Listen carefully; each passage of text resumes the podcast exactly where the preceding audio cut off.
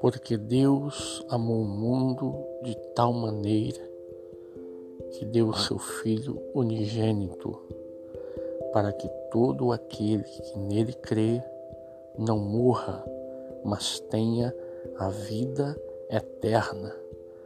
Porque Deus enviou o seu Filho ao mundo, não para que condenasse o mundo, mas para que o mundo fosse salvo por ele.